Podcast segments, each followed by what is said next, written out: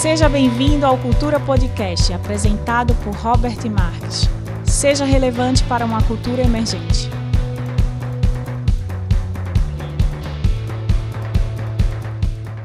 Fala pessoal, boa noite, sejam todos muito bem-vindos para o nosso Cultura Podcast, nosso episódio de número 7.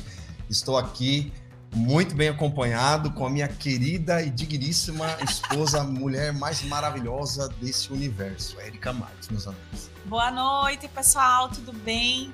Sentem-se aí à vontade e aproveitem esse momento porque vai ser muito bom. É isso aí, gente. E a nossa convidada especial desta noite é a Tati Joslin. Ela é pastora, mentora, também tem um projeto voltado para capacitar pais, principalmente na área da educação infantil.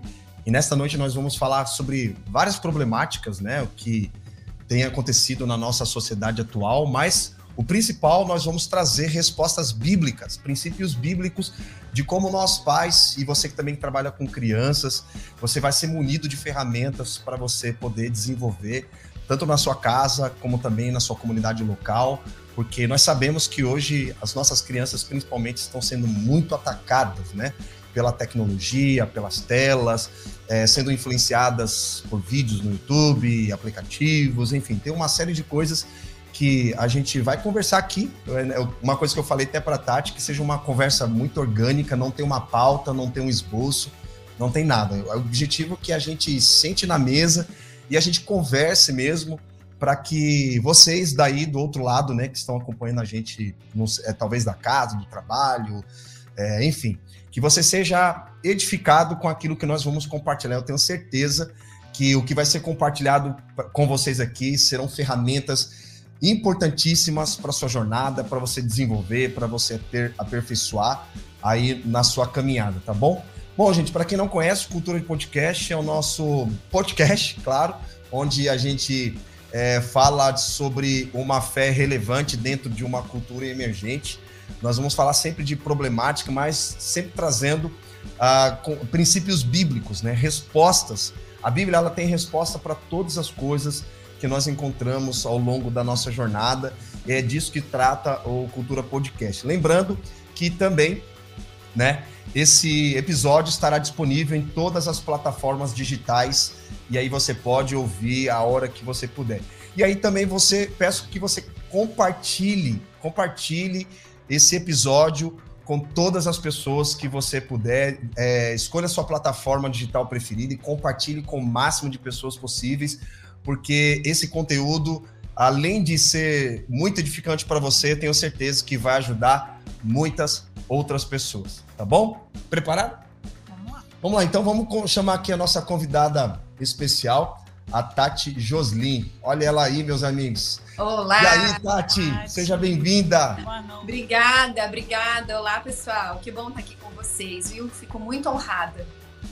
Muito, muito grata bom. a Deus. Muito bom. Gente, então vamos começar com a pergunta né, básica aqui. É, quem é a Tati Joslin e o que, que a Tati faz hoje atualmente? Conta pra gente aí. Então, é o seguinte, eu sou casada com o Daniel, sou esposa de pastor, né? Daniel é pastor aqui e nós somos aqui do interior do Paraná, né, no Ponta Grossa, mas nós temos igrejas em outras cidades também, da Igreja Renovo, uma igreja abençoada, amada, linda. E eu pastoreio as crianças, né, a nossa rede de crianças e a Renovo Kids. E faz alguns anos já que eu tenho me aprofundado nesse assunto por causa da minha necessidade, né? Quando eu me tornei mãe, você sabe que você se tornar mãe hoje é diferente do que há anos atrás, né? Vocês sabem muito bem disso. Porque a gente tem uma enxurrada de informação sobre tudo, né? Quando você descobre que você tá grávida, já tem palpite de todos os lados, informação. Você, você pegou positivo, já aparece um anúncio no Instagram sobre alguma coisa. o Instagram fica sabendo antes do que seu marido que você tá grávida, na é verdade. e, e eu comecei a me deparar com tanta informação e eu comecei a ficar um pouco, né, assustada. Mas eu fui checar na Bíblia e eu percebi que tem muita coisa sendo difundida que não bate com a Bíblia. E eu sou muito apaixonada mesmo pelo Senhor. É, sempre é, checo, né? Como todo cristão deveria fazer, né? A gente deve checar com a sua palavra e eu comecei a receber muito de Deus, né? E começou como a grande maioria das pessoas, comecei a compartilhar com as minhas amigas todos os ensinos, os princípios bíblicos e eu ousei crer que a Bíblia era suficiente para a educação dos meus filhos, né? E comecei a compartilhar. E daí surgiu um curso, né? A Escola Maternidade com Graça, que hoje tem mais de duas mil alunas. Surgiu vários materiais, e-books de devocionais. Eu fui vendo as necessidades assim dos pais, das mães, né, para fazer com os filhos. E agora surgiu o meu livro também, né? Que é, acabei de lançar, que é o livro Criação Bíblia Compatível. Então hoje eu tenho trabalhado isso, tá ali o livro. tenho trabalhado mentoreando mães cristãs, tentar por aqui também, ó. Tá meio ruim, né? Aqui, ó é, mentoreando, né? Equipando mães cristãs. Eu falo que, na verdade, a gente está aprendendo juntas, né? Nós estamos aqui com o coração aberto, sedento, aprendendo sobre essa missão tão importante que é educar filhos e que a gente tem uma chance só, né? Bacana, legal. E, e, e Tati, quantos filhos você tem hoje? Eu tenho dois, a Giovana e o Noah. A Giovana Pretende ter mais ou comparação nos dois? A Giovana tem cinco anos e o Noah tem dois anos. Ah, legal, legal. Pretende ter mais filhos? Não? Então, estamos orando, buscando de Deus aí. Bom, nós já temos quatro. Contribuímos aqui, aqui com a. Aqui eu acho que a gente já contribuiu demais. Ai, ai então tá bom. É legal. É, ainda não é algo assim fechado, né, no nosso coração, não. Quem sabe? Bom, legal. Bom, é, pelo que eu, a gente tem acompanhado o seu trabalho, Tati, o, se, o seu foco especificamente é voltado mais para as mães, né? Para as mães na educação infantil. É, usando a sua experiência pessoal, né, com seus filhos, é, o que, que, o que, que você consegue é, trazer trazer de forma prática para as pessoas que estão nos ouvindo hoje do seu trabalho? Então, eu acho assim que a minha urgência de trabalhar com mães é o seguinte, é porque antes, quando chegava perto do Dia das Mães, a gente via muitas reportagens valorizando a maternidade também, né? E hoje, assustadoramente, ao contrário, né? Quando vai chegando perto das mães, a gente começa a ver alguns exemplos de pessoas, mulheres muito corajosas e ousadas que decidiram não ser mães. Ou então mulheres que não gostam da maternidade. Então, eu comecei a focar com as mães é, justamente porque nós vemos um ataque do diabo contra a maternidade querendo hum. essa questão do humanismo, do feminismo, né? Querendo trazer uma desvalorização. Então, eu, eu senti essa necessidade de, de trazer mesmo essa missão de mãe, né? A missão de mãe, o encargo, a importância da vida da mulher quando ela se torna mãe também, né?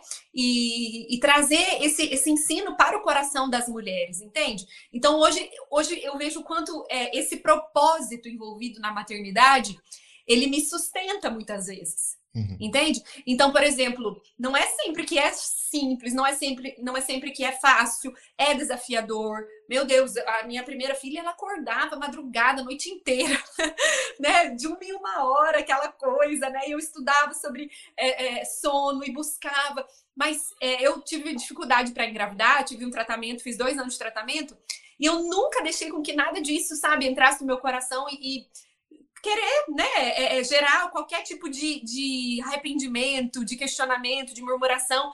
Mas eu só isso não basta. Eu preciso estar alinhado com um propósito maior que está além do que qualquer coisa relacionada a algo natural, né?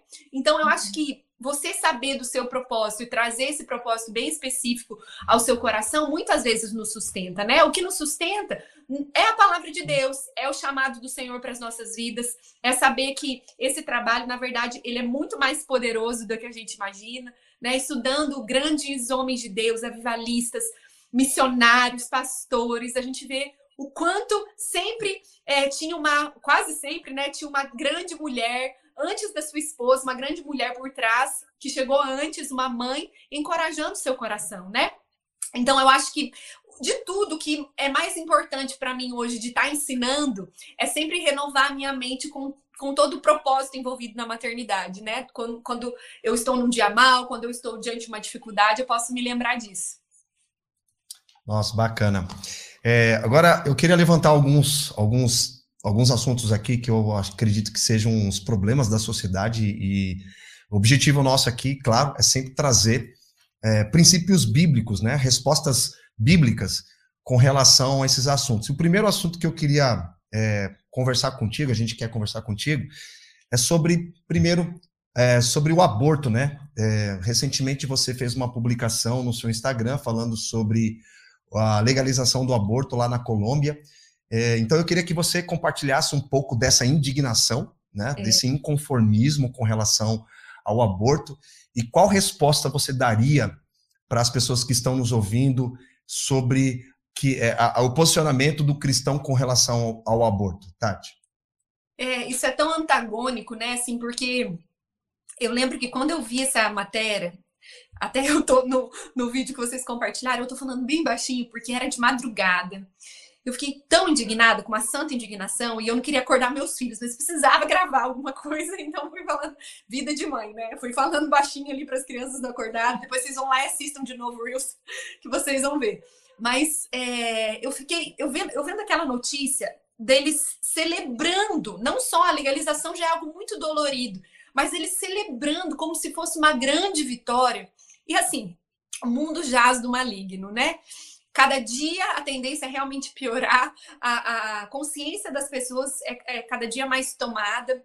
Mas é tão antagônico porque nós vivemos em um tempo onde as pessoas defendem tanto a vida, querem defender a vida, o respeito, querem defender, né, é, é, enfim, a, o seu cuidado com a sua própria vida, mas elas não conseguem perceber o quanto existe uma vida preciosa ali, né? Agora, se você olhar para a Bíblia, isso não, não veio de, de, de hoje, né? Não é agora que o diabo tem se levantado contra as crianças. Nós vemos isso já há muito tempo, né? Na Bíblia, nós vemos uma série de é, ataques contra as crianças. Então, por exemplo, quando é, Faraó manda matar as crianças, que Deus ali faz com que as parteiras, né, se Poá, se levantem para proteger ali os hebreus, para que as, as, as hebreias começaram a ter até o, o parto mais rápido e, e, protegeu ali as crianças para que elas não fossem mortas, né, porque Moisés nasceu. Depois a gente vê quando Jesus é, é, nasceu também, né, os bebês tinham que ser mortos. E vários, em vários momentos na Bíblia nós vemos o ataque contra as crianças. E hoje nós vemos que é a mesma coisa, né? Sempre o diabo se levantando para tentar paralisar uma geração, para tentar atingir as crianças. E não faz sentido você é, aceitar uma comemoração em relação a uma vida que está sendo assassinada, né? Então a Bíblia uhum. fala tanto sobre isso, é o Senhor que tem o direito de nos dar a vida ou de tirar. E nesse contexto, a gente está vendo uma, uma série de pessoas comemorando uhum. a morte, né? É. Porque acho que a, a vida ela só vai fazer sentido depois que a criança sair da barriga da mãe, né? Então, uma vez eu escutei, não me lembro quem, falando, é, mas para você, quando começa a vida? Ela falou assim, ah, para mim, 12 semanas. Daí ela virou para ela e falou assim: tá, e se para mim começa com 13? Então, com 12 semanas eu já posso matar o seu filho? Porque para mim é com 13? Ela falou: não, mas é para mim é com 12. Tá, mas então se para mim é com 9? Então, hum. quem que vai ter essa resposta? Então, não existe isso, né? Aí você, de repente, vê uma sociedade celebrando um feto, aliás, um bebê de 23 hum. semanas sendo é. É, morto, né? Então, nós precisamos nos posicionar mesmo e tirar todas as escamas espirituais dos nossos olhos, né, em favor das crianças. Sim, e você acredita que isso tem alguma ligação com mulheres frustradas? Lógico que tem um movimento feminista por trás disso tudo, né? Total. Mas se a gente for mais na, na raiz do problema, existe uma certa indignação dessas mulheres com relação até mesmo à estrutura familiar, com à masculinidade dos homens, que está é, bastante abalada, e muitas dessas mulheres, claro, é, têm problemas de paternidade, de identidade, né? Então, é, como que você consegue enxergar essa relação, essa celebração do aborto, mas ao mesmo tempo com a estrutura familiar, né? É, é, é realmente assim, a grande maioria das mulheres que se levantam para tentar destruir, na verdade elas não, elas dizem que elas não estão se levantando para destruir a maternidade, mas em favor da liberdade da mulher. É, muito provavelmente ela tenha problema com homens, né? Ou até mesmo com a sua mãe. Geralmente elas tiveram problemas com o pai na infância ou com a mãe na adolescência. Né? Então é uma dessas coisas que, que é quando a feminilidade vai sendo é, desenvolvida ali. Mas é uma é, dessa luta, essa luta por direito aparece, mas de maneira seletiva também, né? Mas com certeza, por isso que é tão importante a gente criar um ambiente dentro do nosso lar, né? propício para que as crianças, as nossas meninas, se sintam amadas, se sintam valorizadas, aprendam a valorizar a vida. Muito provavelmente, muitas dessas mulheres cresceram escutando a sua mãe reclamar sobre a maternidade, sobre, é, às vezes, as suas abdicações, né, as suas privações é, por causa da maternidade. Então, é um cuidado que a gente tem que tomar o tempo todo, né? Criar esse ambiente dentro do nosso lar. Eu sempre falo que a gente tem que tomar mesmo um cuidado para uhum. criar é, um ambiente é, propício dentro do nosso lar, porque Deus ele faz tudo através da sua palavra e do seu espírito, né? A Bíblia diz que no uhum. começo a terra era sem forma e vazia, mas o Espírito pairava sobre ela e Deus disse. Então, quando o Espírito se uniu com a sua palavra, as coisas passaram a existir.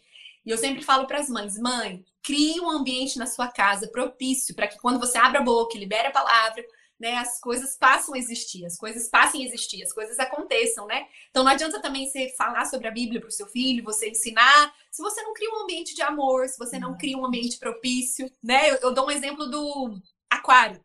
Então você tá com o aquário lá sujo na sua casa e com um peixinho, e o peixinho tá lá desfalecendo, né? Aí você fala, não, só comprar um remédio. Não é só comprar um remédio, você tem que limpar o aquário, senão não adianta nada. Então a gente tem que preparar o aquário, limpar a água, preparar o ambiente. Então, um ambiente saudável, um ambiente com bom relacionamento entre, entre os pais.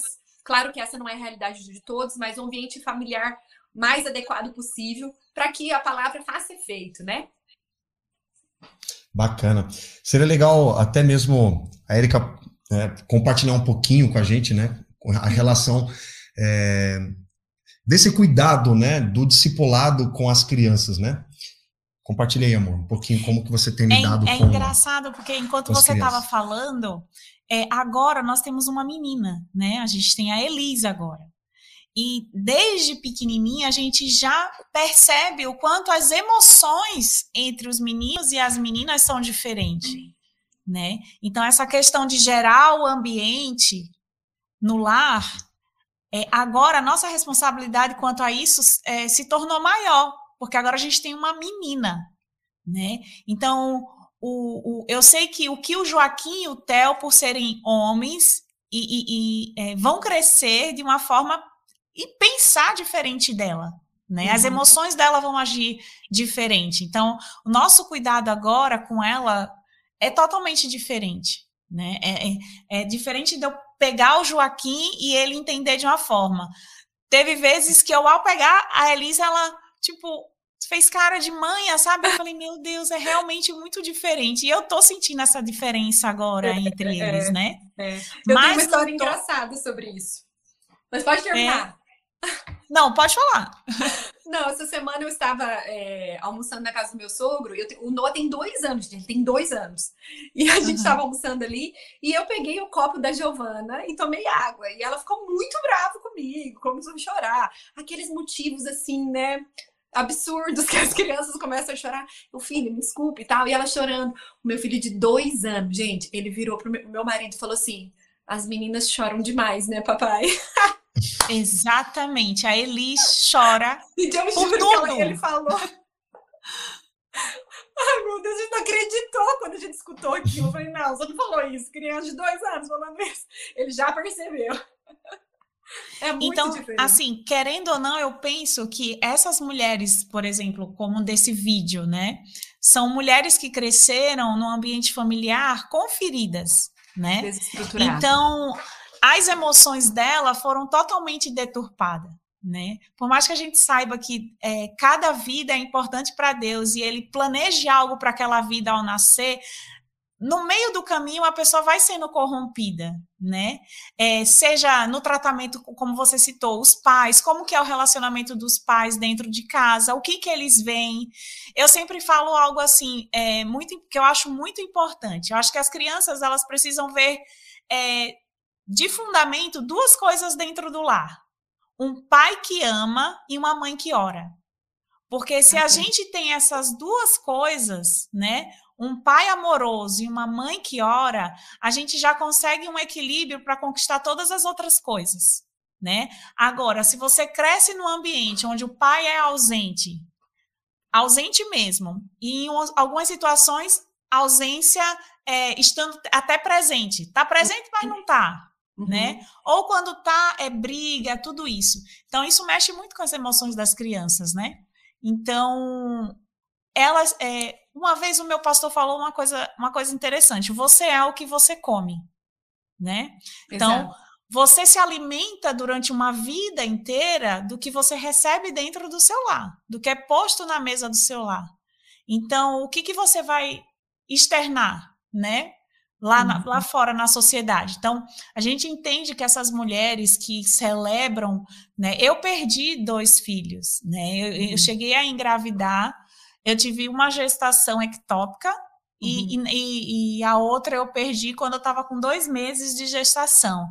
E aquilo me machucou profundamente.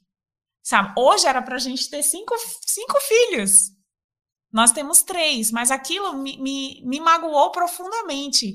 E a cada nova gestação, eu senti um medo de perder. Uhum. Porque não é possível que uma mulher que está gerando ali, ela não sinta o mínimo de amor pelo que ela está uhum. carregando. Uhum. É impossível, porque uhum. durante a gestação, é, aquele feto traz emoções novas dentro do nosso coração. Eu Sim. falo que em muitas coisas na, no meu caráter, as crianças me salvaram. Da Érica solteira, da Érica sem ser mãe, e hoje sendo mãe, é, eu, posso, eu posso dizer que eles me ensinaram a ser uma pessoa melhor né? Então, é realmente triste ver como essas mulheres comemoram, né? É, o fato de, de, É um assassinato. É um uhum. assassinato e a gente fica realmente triste pelo que está acontecendo. Mas é como você falou, o mundo jaz no maligno, né? Faraó vem matando há, há séculos. Só mudou a forma, né? Uhum. uhum. Hoje eu falo que ele continua matando, mas só mudou a forma, porque cada Agora, geração que passa eles é, inventa algo novo para matar nossas crianças. É verdade. Agora uma coisa interessante, já que a gente entrou nesse assunto de Faraó, é que a Bíblia diz que quando Moisés é, foi falar com Faraó para que ele é, liberasse o povo hebreu para ir para o Egito, aliás, para ir para o deserto, para adorá-lo, né? Que na verdade era o processo do, do êxodo, do resgate do povo de Israel a Bíblia nos mostra que o Senhor ele endureceu o coração de Faraó e por isso que uhum. veio, é, vieram as dez pragas. Sim. Mas nesse momento, nós vemos lá na Bíblia que é, Faraó ele tentou negociar com Moisés. Então ele foi falando: ah, mas se, a gente fizer assim? E uma das coisas que ele falou foi: olha, então vai, só que vai, Moisés, só com os homens. Deixa as crianças, deixa as mulheres e as crianças. O que, que você vai querer fazer com criança no deserto? Então, Faraó ele quis, ele quis negociar as crianças. Mas Moisés, ele teve sabedoria, discernimento, percepção de não negociar as crianças. E é tão poderoso isso, porque, gente, é, fica imaginando as crianças no deserto. oh, Deus! Uma viagemzinha aqui daqui a Curitiba, que é uma hora, já é um desafio. Já é... Agora imagina as crianças no deserto. Moisés podia ter falado, é, é mesmo, né? Vamos fazer o seguinte, vamos só os homens mesmo, depois a gente volta buscar as crianças, mas ele não negociou. E nós vemos que toda aquela geração, ela se, ela, ela não entrou no é, é, é, na Terra Prometida, né, em Canaã. Apenas a Bíblia diz que apenas as crianças que entraram em Josué e Caleb. Então, o que, que ia acontecer se Moisés negociasse? O que, que ia acontecer? Toda aquela geração ia morrer, eles não teriam uma próxima geração para entrar lá em Canaã. Josué e Caleb uhum. acabou, acabou o hebreu, acabou, acabou os hebreus, acabaram, né, as pessoas, o povo de Deus acabou. Então, muitas vezes hoje, o que a gente faz é negociar com o faraó. Quando a gente deixa de discipular os nossos filhos, quando você vai para o culto e não leva as crianças, né? Às vezes a gente é. fala que é, é, ou então, quando você é, é prepara, às vezes, é, aliás, quando você deixa de preparar um alimento para as crianças também, né, dentro do, do contexto hoje da igreja, né? Quando você, às vezes, vai para o culto, mas deixa as crianças em casa com a avó, porque você acha que para elas não é tão importante, quando você deixa de ensinar a Bíblia para elas, em muitos momentos, às vezes a gente está negociando com o faraó. O faraó está falando, vai você só, deixa as crianças. Para que você vai querer levar criança para o culto? Criança dá trabalho demais, criança vai levantar, vai chorar, não vai parar quieto, você não vai... Vai fazer barulho. Vai fazer barulho, você não vai aprender, você vai ter que ir pro berçário, você vai ter que sair. E você fala, ah, verdade, né? Você está negociando com o faraó. Então, uhum. não, mesmo que seja difícil, mesmo que faça barulho, eu vou levar, eu não vou negociar, né? A gente vai trabalhar com as crianças. Eu não abro mão, porque o nosso Deus é um Deus de, de gerações. É. E ele não, né? Eu não posso negociar como o faraó, como Moisés não negociou. Então, hoje eu acho que é uma urgência, essa mensagem é urgente, a gente não pode negociar.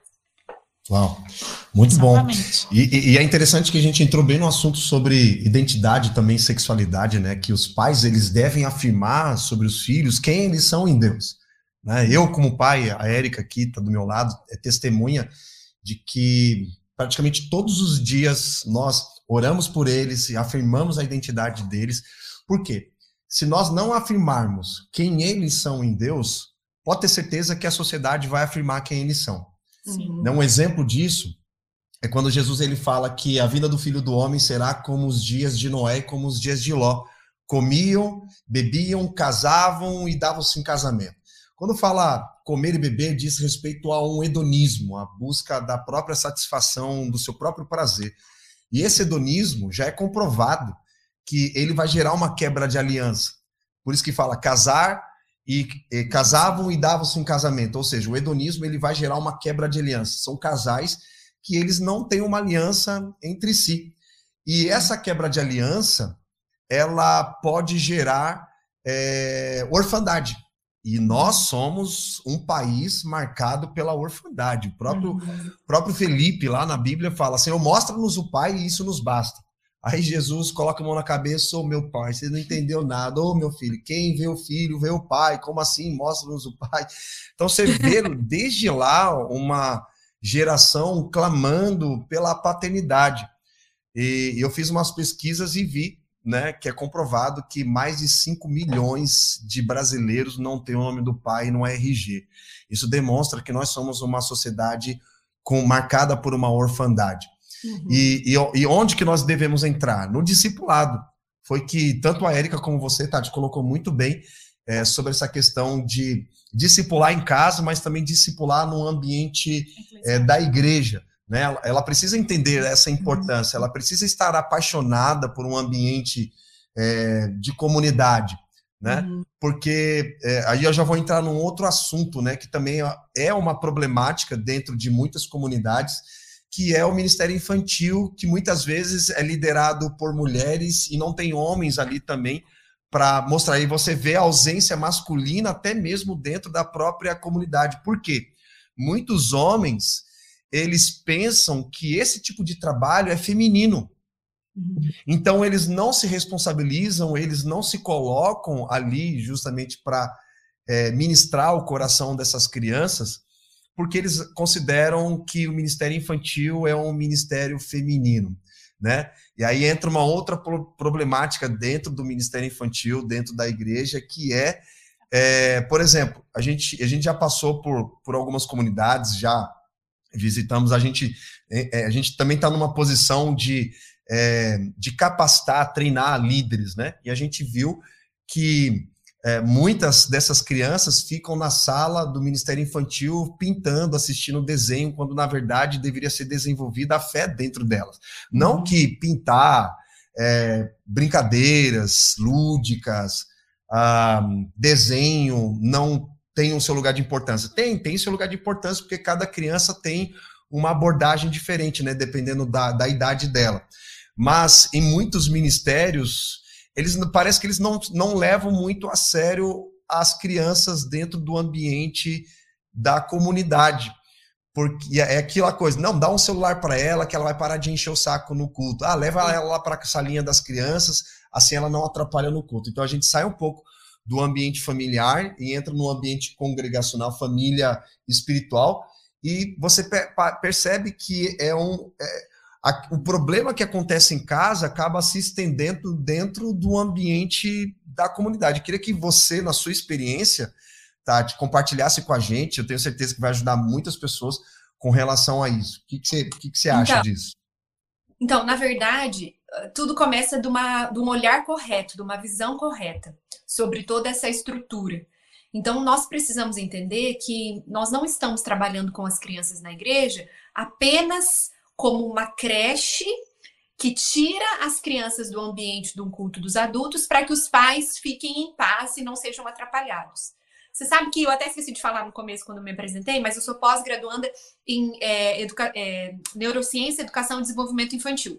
E é, estudando sobre isso, eu é, percebi que, aliás, eu vi mesmo, né, notei que existem muitas políticas públicas é, aí no Brasil, políticas públicas para conscientizar os pais que a creche hoje não é só para deixar as crianças enquanto os pais trabalham, mas que existe é uma, é uma janela de oportunidade muito importante do zero aos cinco anos, do zero aos quatro, até os quatro anos, né? Que o quatro anos começa o ensino obrigatório, Existe uma janela de oportunidade onde as crianças precisam de estímulos de desenvolvimento. Então, o que, que acontece? Eles estão fazendo políticas públicas para conscientizar os pais que você não leva a criança na creche só para trabalhar, mas porque ela precisa do estímulo da creche, ela precisa ah, enfim, né? É um momento que, né, lá na creche também eles querem incutir muita coisa ali na, na, cabeça das crianças e colocar muita minhoca também. Mas claro que eles ainda não têm visão espiritual sobre isso, então é, vê, eles acabam vendo isso de outra forma.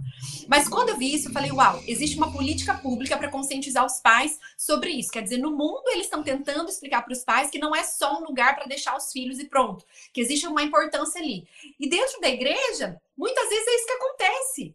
Então a gente também precisa fazer algo para mostrar para os pais que, na verdade, quando você leva o seu filho pequeno lá para o Ministério Kids, não só mostrar para os pais, mas para mostrar para a igreja, para os pastores, que precisa existir um trabalho específico também para as crianças, para que elas também possam cultuar ao Senhor. Então a gente faz o Domingo Kids, né? A gente trabalha, a gente caminha com a Igreja Videira do Ministério Radicais Kids.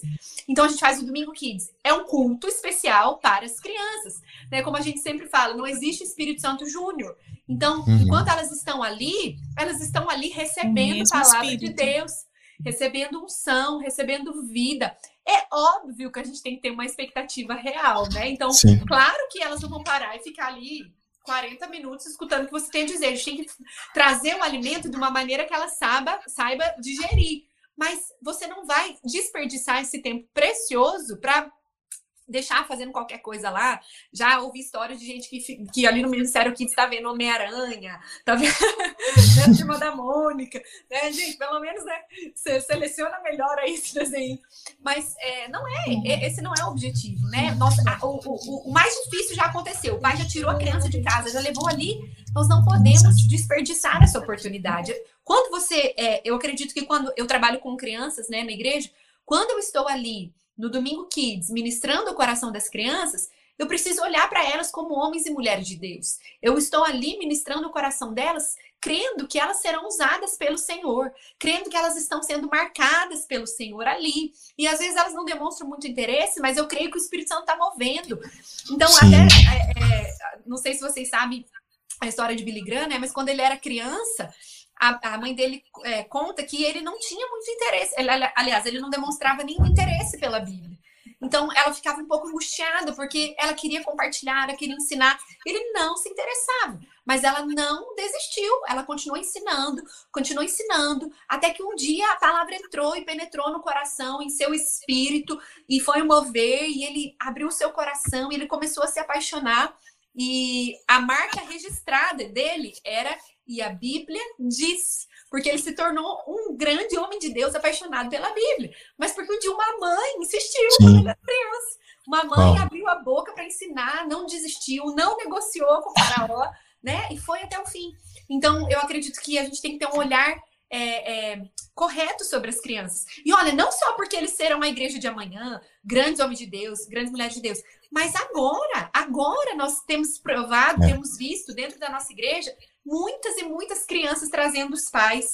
Essa semana eu recebi uma mensagem do, de uma mãe falando: olha, a gente está indo na igreja alguns dias, mas eu preciso de uma cela porque a minha filha está cobrando demais. então, assim, por mim, mas, né, não, ela, ela, ela quer ir também, claro, né? Mas eu achei tão lindo. Ela falou: não, minha filha está pedindo. É, semana passada nós tivemos batismo o pai, um pai e a mãe se batizaram no sábado porque a filhinha pequena, de três anos, teve, aconteceu uma situação, ela acabou vindo para a igreja, eu orei por ela, ela alcançou os pais. O pai e a mãe foi batizado no sábado, ela foi apresentada no domingo. Oh. então, é o mover de Deus, sabe? É. Deus está fazendo algo no meio das crianças hoje. A Giovana, minha filha, já trouxe crianças para Jesus, que trouxe seus pais, o seu, o seu pai, às vezes não o pai, mas a mãe. Tem um casal que vai na nossa igreja hoje que a filha foi alcançada na escola pela, pela Gigi, né? Então, hoje Uau. existe um mover no meio das crianças, né? Não só. Então, quando nós estamos olhando, trabalhando com as crianças, não é algo só, não, porque elas são a igreja do futuro. Claro, nós temos que pensar na próxima geração. A gente vê que o grande avivamento da Europa passou porque eles se esqueceram da próxima geração. Aliás, Europa, Sim. Estados Unidos, enfim, né? É. É, sempre esqueceram da próxima geração. Mas hoje as crianças já estão sendo levantadas, né? Uau. Nossa, é perfeito. E elas são ousadas, elas são destemidas, né? Elas vão lá, elas oram, elas. Uma criança nossa aqui, esses dias ela foi para Londrina, na casa é, da avó, e chegando lá, a avó estava reclamando que ela estava doente, enfim. Ela falou, vó, mas a senhora já orou? Ele falou, vó, a senhora já orou? Não, então, é, ela, a avó não era crente, não. Ele falou, posso orar pela senhora? Pode. Ele colocou a mão na cabeça dela. Ele tem 10 anos, se eu não me engano, eu não me lembro o nome dele agora. Colocou a mão na cabeça dela, orou, ela sentiu uma queimação. Depois, Olha. ok, tava com a cirurgia marcada, aquela história. Quando foi fazer o exame pré-cirúrgico, não tinha nada. Então, né, porque um dia ela, ela, aprendeu no Domingo Kids, no nosso trabalho com as crianças, né? Um dia alguém disse para ele que ele poderia orar pelos enfermos e eles seriam curados. Então ele foi Sim. lá e ele orou pelos enfermos e a sua avó foi curada, né? Uau! Uau. A Erika também tem umas histórias assim um pouco parecidas, né? Principalmente com o Joaquim, que é autista. Inclusive tem um irmão aqui que é o autismo da igreja. É bem interessante ah, a gente falar sobre aí, isso, né? Tá online, é, mas... A Erika tem uns testemunhos também muito interessantes sobre o, sobre o Joaquim. Conta aí, amor. É que assim, o Joaquim, ele, ele se move de uma forma, acho que diferente, né? Por ser autista, já, já a sensibilidade é diferente. E eu acho que uma das nossas primeiras, nossas, não só minha, mas com o Joaquim, foi. É, eu não sei se você lembra quando estava tendo é, aquela da Boate Kiss, lembra? Boate Kiss, Lembro. Que queimou, incendiou. No sul. no sul, o Joaquim era bebê. E ao mesmo tempo que o Joaquim. Eu sou uma pessoa que sou muito atenta ao choro das crianças. Então, era madrugada e eu, e eu simplesmente não ouvi nada. E o Joaquim, ele estava gemendo. E ao mesmo tempo que ele estava gemendo no berço, o Robert estava tendo um sonho Sim. com crianças sendo é, sacrificadas é, através da bruxaria no sul. E, e, foi, foi muito interessante, porque foi é, algo no ambiente do nosso quarto, o Joaquim nessa época dormia com a gente no quarto, foi sobrenatural, porque o, o, até quando o Robert acordou, foi aquela coisa, uau, alguma coisa está acontecendo. Porque o choro dele parecia que estava nos avisando de algo. Uhum. E aí o Robert se levantou, pôs a orar sobre isso. E logo em seguida aconteceu aquela morte em acho que mesma noite, né? É, não lembro se foi na mesma uhum. noite a gente soube da notícia da, da, daquela morte de pessoas em massa, né? Em, na, naquela questão da boate Kiss. E aí a gente é, entende muitas vezes, né? Que algumas situações é, são levadas a sacrifício, né? A gente entendeu algo mais ou menos assim com aquelas mortes, porque foi, foi terrível. O, o, eram jovens, né? É. Jovens de universidade. E a gente sabe que o, o, o diabo ele sempre tem a intenção de matar a próxima geração. Uhum. Ali, provavelmente, jovens que, se fossem ganhos para o Senhor, teriam é, hoje feito muito resultado né, na nossa sociedade. Uhum. Mas, é, infelizmente, a gente perdeu muitas pessoas ali. Só que foi interessante esse fato. E existem outros, outras coisas assim que o, tanto o Joaquim como o Theo têm experiências Sim. muito incríveis. Né? Uma, uma vez veio uma moça na nossa casa e ela estava grávida, mas não sabia. E aí ele, quando ela entrou pela porta, ele pegou na barriga dela e fez assim: "Ah, tem um bebê, um bebê muito lindo aqui". Aí ela, ô Joaquim, meu Deus. Tipo, ai, aí ela, ai, Érica, acho que não, eu tô recém-casada, casei faz seis meses. Não deu 15 dias, essa moça mandou mensagem pra gente falando assim: não é que o Joaquim estava certo, porque ah, eu estou grávida. E, e, e, a gente, não sei se você conhece, mas a gente tem uma escola chamada Awaken, que é escola, uma escola que é uma extensão do Cultura. É uma escola uhum. de capacitação ministerial. E a gente sempre envolve as nossas crianças em tudo que a gente faz. Nós levamos o Joaquim, a gente já tem levado, é, leva o Theo, a gente já tem levado a, a Elis, e a gente deixa eles muito livres no ambiente da escola, como no ambiente da igreja. A gente deixa eles serem eles, né? Criança uhum. precisa ser Como ela se fosse mesma. a casa deles Porque mesmo. quando ela é ela mesma, ela consegue fluir nos ambientes onde elas estão. Um né? lugar que eles se sintam bem, né? Se sintam, Prazeroso, à vontade. Ex exatamente. E a gente já viu, eu recebo às vezes muitas, muitos testemunhos sobre as crianças no meio da, porque eu não vejo tudo, mas sempre que termina uma escola, alguma coisa assim, eu recebo foto, eu recebo testemunho, ai, porque o Joaquim, o Theo foi usado para me falar algo que, Uau. ai, Deus falou comigo numa simplicidade tão grande através da vida do Joaquim ou do Theo. Teve uma, acho bem, bem legal falar. É, o Tom Molinari estava com a gente, né? Muitas pessoas conhecem o Tom Molinari, e ele estava ministrando. Em uma das ministrações, ele começou a orar pelas pessoas e uma menina começou a chorar, chorar, chorar, chorar, chorar muito. Aí o Joaquim, assim, foi do nada. Eu, eu fiquei impactado. Ele levantou, ele estava do meu lado, ele levantou, foi em direção àquela menina que estava chorando.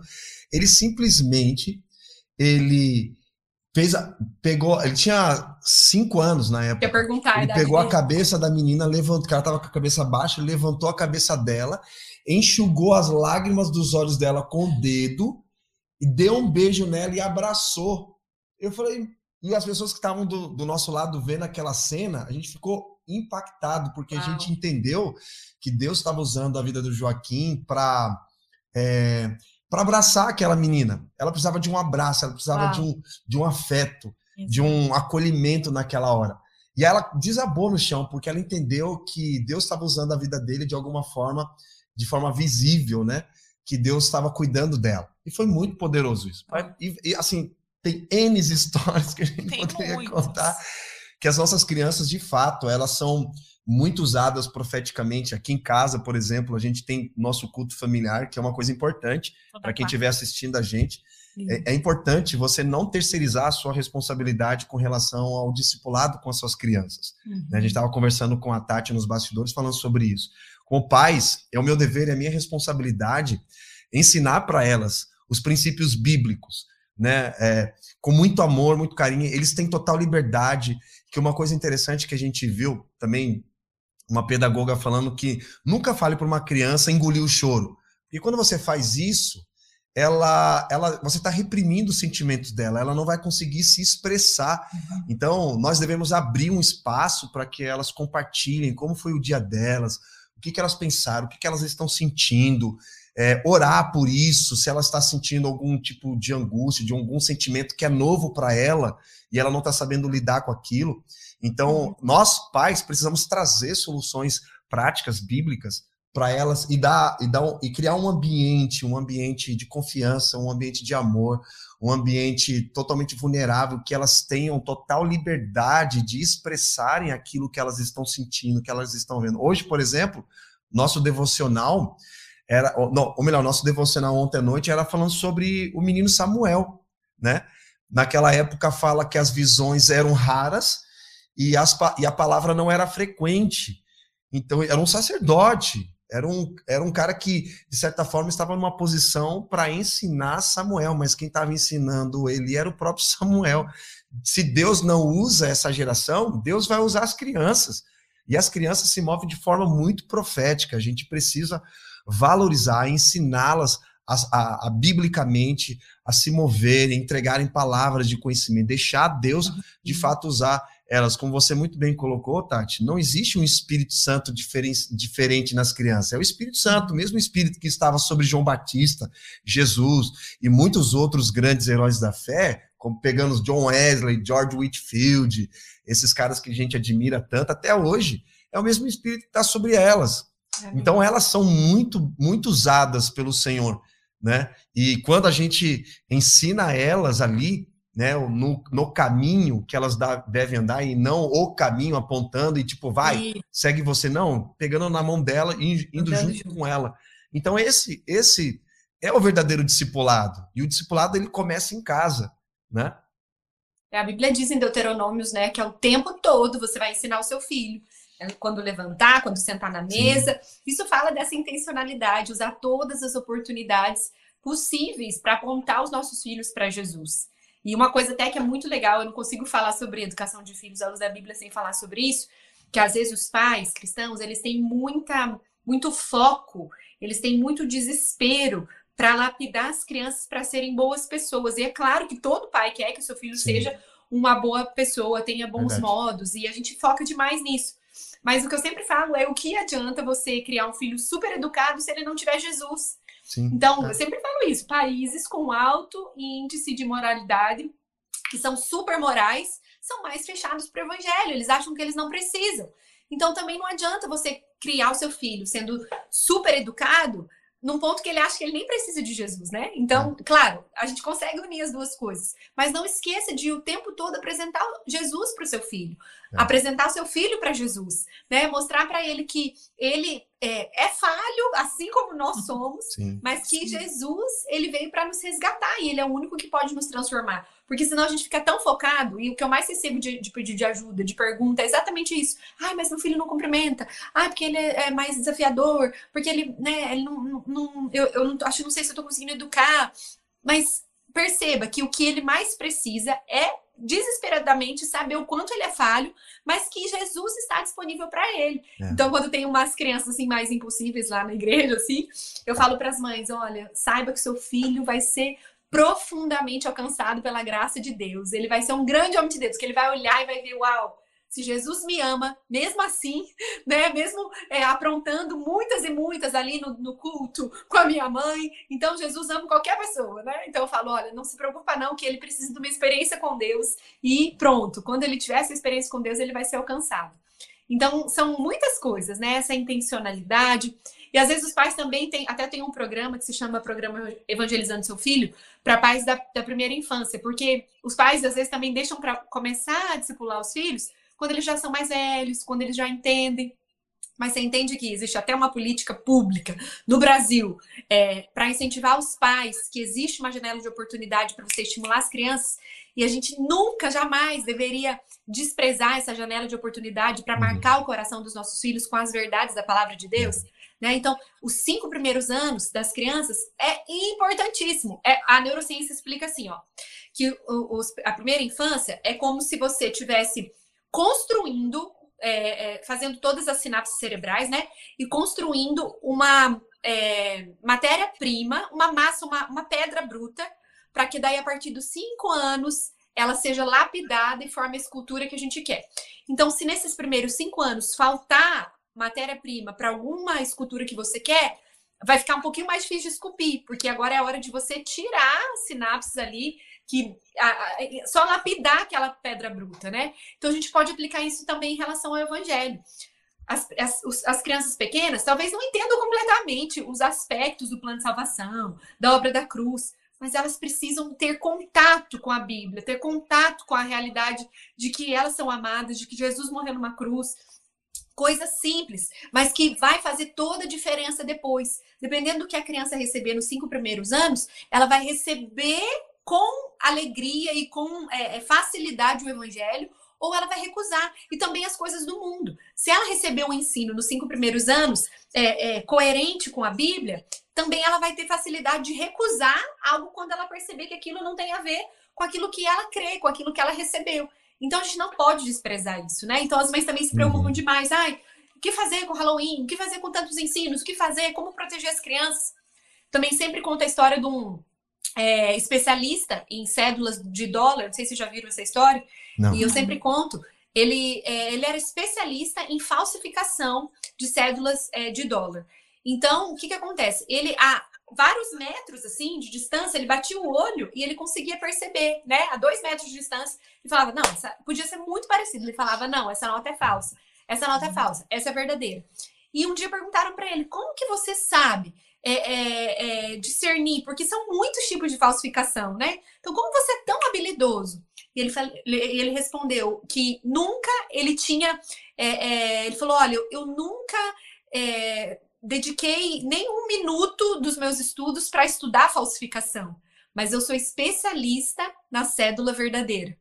Então, quando eu vejo algo que tá errado, eu sei, essa é falsa.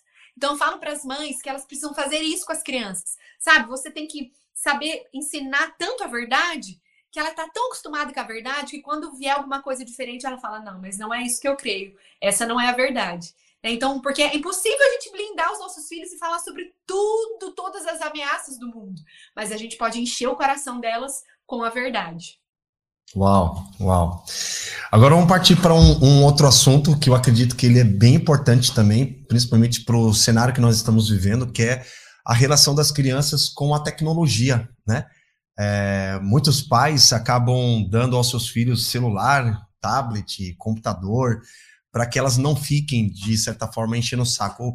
E quando elas não ficam com a tela, elas ficam muito tempo ociosas. Parece que elas não sabem fazer outra coisa a não ser ficar ali no celular jogando. Eu queria que a gente pudesse falar um pouco sobre isso, Tati. Também, é, o, o, que, que você poderia compartilhar para ajudar os pais é, com relação a isso? Uhum. Então, é interessante, porque na verdade é exatamente isso que acontece mesmo. Quando as crianças não ficam, é, é, elas estão ali com as telas, de frente é, no, no, celular, no tablet, na TV, e os pais eles tentam tirar esse hábito, eles reclamam exatamente disso. Ai, mas não tem nada para fazer. Ai, mas o que, que eu vou fazer agora? Né? As crianças reclamam disso. E os pais reclamam disso também. Mas eu preciso fazer o quê? Os pais ficam desesperados para tentar criar, então, atividades para suprir aquela distração das telas. Agora, o fato da criança ficar ociosa é muito bom. É justamente esse, esse, essa falta do que fazer que faz muitas vezes a criança se desenvolver em algumas áreas que é preciso isso. Então, a criatividade para você não, a criança tá ali é, ociosa, tá ali, ai, não sei, não tem nada para fazer. É nessa hora, muitas vezes, que a criança vai parar e vai falar: não, então acho que eu vou inventar uma coisa. Então acho que vou pegar isso aqui. Então, hoje nós estamos vivendo em um tempo onde os pais não sabem ensinar as crianças a pegar um, um, um objeto e transformar aquilo numa brincadeira, entende? E é uhum. é muito bom que isso aconteça. As crianças precisam aprender a criar coisas novas, a criar brincadeiras. Aí os pais falam: ah, mas minha filha é muito agressiva e tal. Quanto mais tempo de tela o seu filho tiver, mais agressivo ele vai ficar. Isso é, é. assim, provado, cientificamente provado. Agora, uma dica que eu dou para as mães é que se o seu filho já está nesse vício, né, contínuo, e eu recebo muita mensagem também de mães falando isso, ai, meu filho não dá, ele fica muito bravo se ele ficar sem, sem celular, se ele ficar sem a TV. Primeiro que tem o risco absoluto, assim, do, do contato, da exposição a muito conteúdo ruim. É, você viu que esses dias saiu uma reportagem de um cara que invadiu a babá eletrônica e acordava o bebê de madrugada. Saiu agora em dezembro, nos Estados Unidos, todo dia, no mesmo horário o cara invadiu a babá eletrônica, ele acordava a criança. Quer dizer, se hoje nós temos pessoas que invadem babá eletrônica para acordar o bebê, gente, eu achei isso assustador. Eu fiquei. Demais.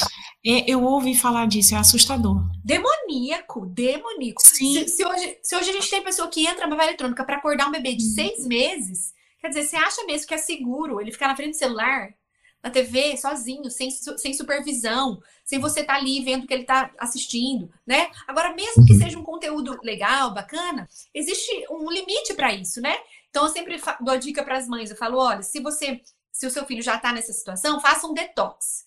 Combina com ele, ó, a gente vai ficar 10 dias, a gente vai ficar uma semana sem tela. Vai ser uma, uma semana muito difícil, mas faça essa semana. Depois de uma semana, você combina, volta fazendo um combinado com ele. Então você vai voltar e falar, ó, a partir de hoje é, vai, você vai assistir uma hora. Se ele for mais velho, duas horas, né? Três horas no máximo, né? Se ele for mais velho ainda, né? Um pré-adolescente ali. Mas você vai fazer o combinado antes. Então ele já vai saber. Depois de uma semana sem, ele vai ficar muito feliz com uma hora. né? Então, é, é, é, a Bíblia nos diz que nós temos que ter sabedoria, né? É. E é, mas a gente já entra em outro assunto da sabedoria. Sim, nossa, é, esse é um, é, de fato, esse é um assunto extremamente importante, até mesmo porque como que os pais vão pedir para que os filhos deixem ter menos tempo de tela se os próprios pais passam a maior parte do seu tempo nas telas, é. né? Então, é, a gente vê muito isso acontecendo, até aqui em casa mesmo a gente se policia bastante com relação a isso. E uma forma que a gente encontrou, que inclusive você mencionou, de é, tirar o tempo de tela e para que elas desfrutem desse tempo com a família são jogos educativos. Então, assim, é, por exemplo, compra uma bicicleta para a criança. Não, compra uma bicicleta para você também, para você andar com a criança, né? É, compra um jogo de, de Uno, um jogo educativo, não para dar para elas brincarem, mas para você brincar junto com elas, porque uhum. nada mais prazeroso e, e, e familiar do que você fazer junto com elas, do que você realmente simplesmente dar para elas fazerem. Né? Então a gente encontrou isso como uma ferramenta muito boa para trazer eles para perto. E quando a gente está nesse momento, é, é, engraçado, eles esquecem do celular. É, isso é nem, é tão importante. Nem, nem lembram que existe o celular, porque eles estão tão envolvidos ali naquela, naquele ambiente familiar lúdico, né? Ao mesmo tempo eles estão aprendendo, a gente está se divertindo, que eles nem fazem ideia que celular existe. Lógico que eles, em algum momento, eles vão pedir, vão sentir falta, e a gente precisa ter muito pulso firme. A Erika sabe, eu, é, eu sou muito chato com relação a isso, né? Muito tempo de tela, não proíbo, né? Eles têm, são meninos, jogam Roblox, Minecraft, eu fico sempre em cima. Ah, vão assistir um vídeo no YouTube ali, e eu tô sempre em cima, tô sempre vendo o que eles estão assistindo, até mesmo porque a gente teve um relato de uma irmã em nossa comunidade, que ela precisou se ausentar por questão de trabalho e ela deixou o seu filho com a avó, né? E quando ela voltou, foi lá depois de uma semana, né, encontrou os filhos e percebeu que ele estava muito agressivo e que ele estava muito assustado, que ele não conseguia dormir e tal. Aí ela pegou o celular, foi dar uma olhada nos históricos dos vídeos do YouTube e ela ficou chocada com o que o menino estava acessando no, nos vídeos. E a avó simplesmente ah, entregou o celular na mão, deixou lá a criança assistindo o que ela quisesse. Muito cuidado, por favor. Em uma semana. Imagina se crianças assistem um mês, dois meses, ou tipo, o tempo inteiro. Né? O, o, o caos que gera na mente dessa criança. Porque ela não tem filtro para as coisas. Então, ela acaba acessando conteúdos inapropriados que são terríveis. Quantas crianças, assim como eu, com seis anos de idade, é, fui exposto à pornografia. Eu lembro que eu tinha um tio que ele reuniu toda a criançada, meninos, e colocou um filme pornográfico para as crianças ficarem assistindo. Aí ele falou assim: ó, é isso que é ser homem. Então, e já vão treinando para vocês saberem que isso é masculinidade. Assim, é, é, isso, é, isso é muito real, isso acontece. Não tem como a gente jogar debaixo dos panos e, e não tocar nesses assuntos. Então, é, são, são, são são situações que as crianças elas são expostas e a mentalidade, a, a, a, identidade delas é roubada, a sexualidade delas são afetadas e depois quando chegam na fase adulta fica se perguntando onde foi que eu errei, é. né? Então até mesmo já entrando nesse assunto, né?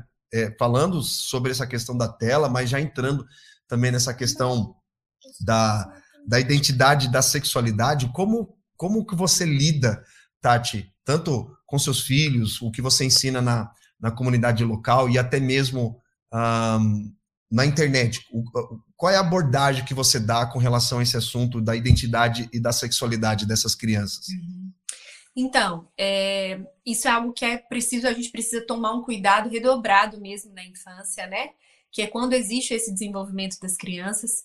E é, é muito delicado, mas a gente precisa saber que uma coisa até que a Juliana Ferron, ela dá uma aula bônus no meu curso, ela ensina que o desenvolvimento da masculinidade das crianças, ele acontece na infância mesmo, né?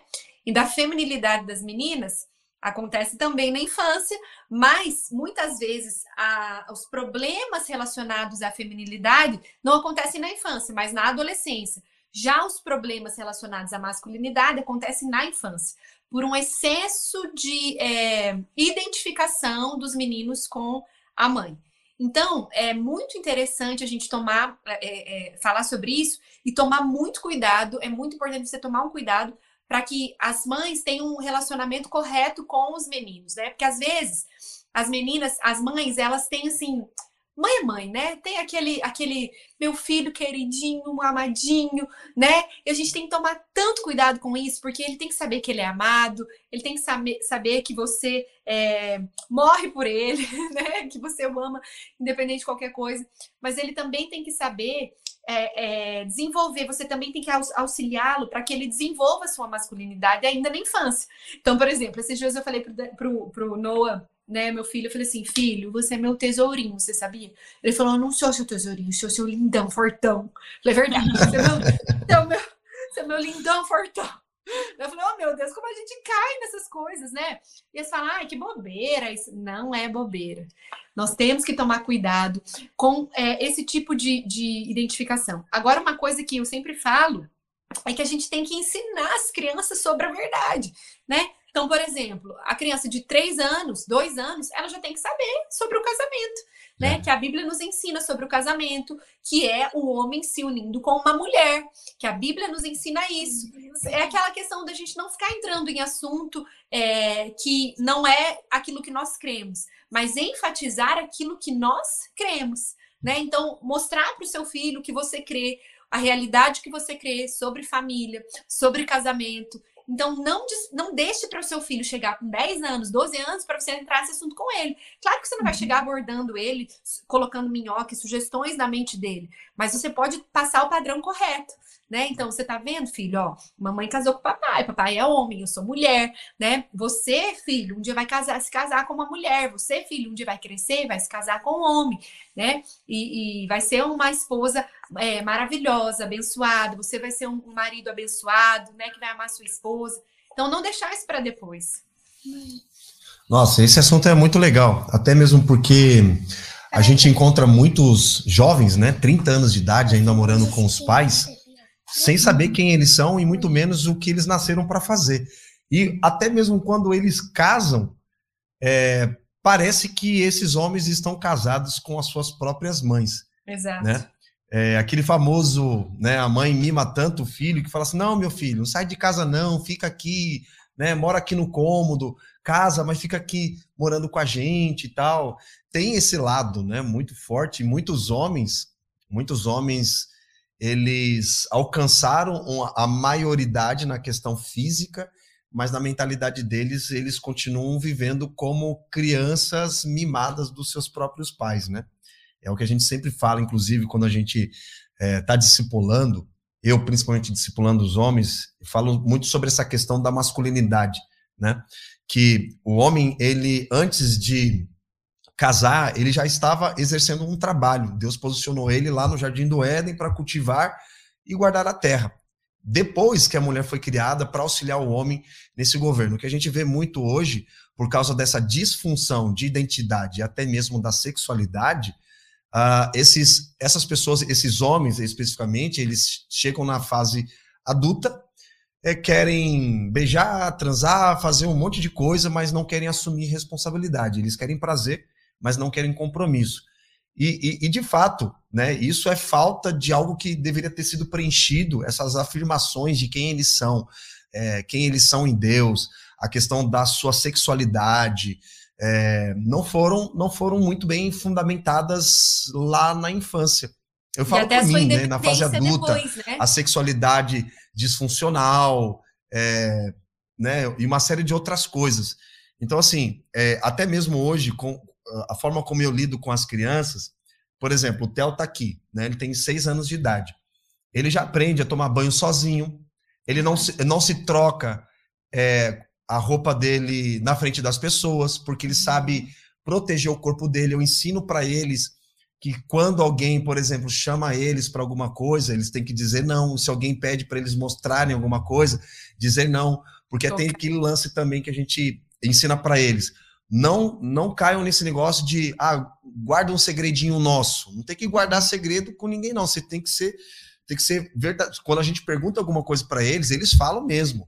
Uhum. Eles não guardam segredo, porque a gente sabe que existem muitas pessoas maldosas, principalmente ao nosso lado. Né? A maioria dos abusos sexuais, por exemplo, são causados dentro do ambiente familiar, né? na infância. Então, eles não eles têm esse entendimento de não guardar segredo, de que, por exemplo, aquele lance de, é, de adulto fingir que ficou chateado e aí precisa de um abraço de uma criança, né? Me abraça que eu vou me sentir melhor. Ah, você não me abraçou aí começa a chorar, jogando sobre a criança a responsabilidade da sua das suas emoções. Um adulto jogando sobre as crianças a responsabilidade da sua emoção. É, tem então, uma assim, série de cuidados que a gente tem que tomar né, em relação a isso. E, por exemplo, essa questão também do ah, eu só vou te dar o brinquedo se você me der um beijo, se você me dar um abraço. Isso é um erro que muita gente comete, muita gente faz, e é muito, é uma coisa muito ruim, né? É uma coisa que a gente tem que mudar esse costume, esse hábito, essa tradição. Não existe isso que você só vai ganhar um presente se você me der um beijo. Porque você ensina isso para ele, daqui a pouco outra pessoa vai dar um super presente que ele quer, mas ele tem que dar um beijo, ele tem que dar um abraço, ele tem que Exato. tocar em algo que ele não, não podia. Então você está ensinando, mas é, mas a minha mãe faz assim comigo, a vovó faz assim comigo. Né? E tá tudo bem, então nunca fazer isso, né? Uma série de cuidados que a gente tem que tomar mesmo em relação a isso. Agora, essa questão da, da do desenvolvimento da, do, do, do homem, da identidade do homem, da mulher também, mas no livro eu falo algo interessante, que é a questão do deixar pai e mãe, né? A Bíblia diz sobre isso. E a primeira menção, é, que é uma lei da hermenêutica, né? Lei da primeira menção, primeira menção de mãe na Bíblia, olha só, isso me impactou demais. É, Deus falando para Adão deixar o pai e mãe, se unir com a sua esposa e se tornar uma só carne com ela. Só que Adão não tinha mãe, gente. Eu falei, gente, Deus estava querendo nos ensinar um princípio aqui, né? Sim. Claro que ele não estava falando para Adão deixar pai e mãe. Então, ali no livro eu falo, então quer dizer que, na verdade, ali o Senhor estava estabelecendo um princípio e era a primeira menção de mãe na Bíblia. Quer dizer, meu maior, minha maior missão de mãe não é criar o meu filho para mim. É, é justamente entregar o meu filho para que um dia ele possa viver o propósito dele, possa me deixar. Né? Isso é dolorido, um pouco dolorido. É. Mas essa é, é, é, esse é o padrão, essa é a saúde da, do, do, meu filho, é justamente eu é, é, é criar o meu filho para que um dia ele possa me deixar e eu me alegrar com a sua ida, com essa flecha lançada, né? Exatamente. Deixa eu colocar aqui. Exatamente, muito bom. Muito bom. Realmente, são, são, são, são pontos que a gente vivenciou né? Na, tanto nas minhas experiências como a Érica, por exemplo, é, até mesmo quando a gente casou, a gente tinha algumas coisas bem disfuncionais. Por exemplo, eu cresci dentro de um ambiente familiar ou de um pai agressivo que espancava a mãe e os filhos. Né? Um homem que não sabia ser homem e não sabia respeitar uma mulher. E a Érica cresceu sem a presença de uma figura masculina. Né?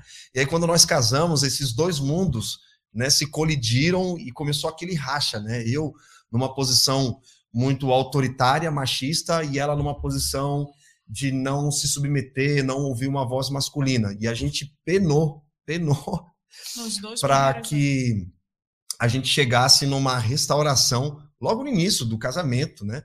Não tivemos um discipulado, alguém que nos ensinasse sobre essa questão de casamento, a questão de masculinidade, feminilidade, papel do homem, da mulher porque foram foram foram sendo corrompidas ao longo da nossa formação, né, como pessoa. E chegamos na fase adulta e isso colidiu a minha relação com ela, afetou a minha relação com ela. Por isso que é importante, né, passar para os nossos filhos é, sobre essa importância deles saberem quem eles são, afirmar a, a, identidade deles, a sexualidade deles, é, trazer o discipulado para a mesa, é, trazer ensino para eles, é, é, a gente busca ao máximo que eles sejam maduros, né, emocionalmente, espiritualmente, para que ao chegarem na fase adulta, eles não precisam sofrerem da mesma forma que nós sofremos. Porém, não levando para um lado de, é, de, de, de, de, deles, deles, digamos assim, deles dominarem a gente. Porque, por que eu falo isso?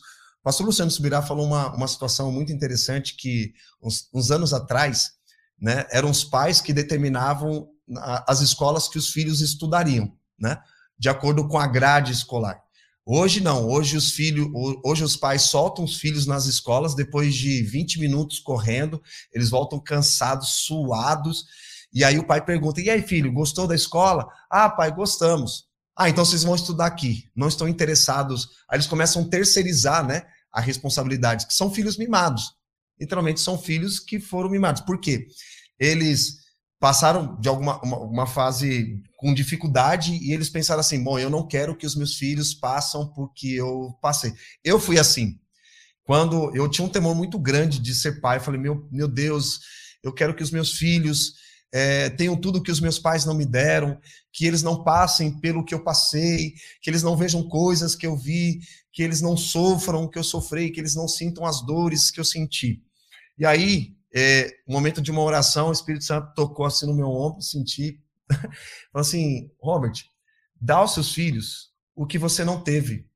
E eu pensando, pô, eu vou dar uma escola boa, eu vou dar é, isso, eu vou levar eles para os lugares onde, eles, onde eu nunca fui, vou dar para eles coisas que eu nunca tive, vou dar presentes, vou fazer isso, vou encher ele dessas coisas. Aí o Espírito Santo falou: não, não é nada disso. Dê a eles o que você de fato nunca teve, né? Que é a sua presença é a masculina, a presença do pai, a presença. Então, é, muito, muita, muitas pessoas, é, por conta da ausência dos seus pais, foram substituídas pelos presentes, né? Pre, o presente substituindo a presença. Então, o que na verdade os nossos filhos querem não é brinquedos, por mais que eles gostem disso. No fundo, no fundo, eles gostam da presença, do ambiente ali junto com você. E, é. e, eu aprendi, eu tento, me esforço ser um pai assim, sabe? Eu falo é. para você que não, não é nada fácil. ser pai é um desafio constante, é você morrer todo dia para si, por conta dos históricos, das marcas que a gente carregou durante a jornada. E eu falo, eu, eu não tenho feridas com relação a isso, eu tenho cicatrizes, e essas cicatrizes me trouxeram até aqui, são marcas de que Deus me fez vencer nessa área. Deus me deu autoridade nessa área de, de uma, onde eu fui ferido, né?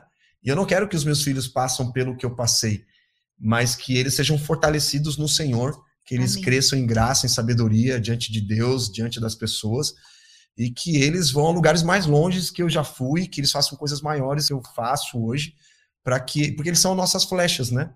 Então nós precisamos polir elas muito bem para que elas é, é, é, elas, elas, elas herdem isso, né?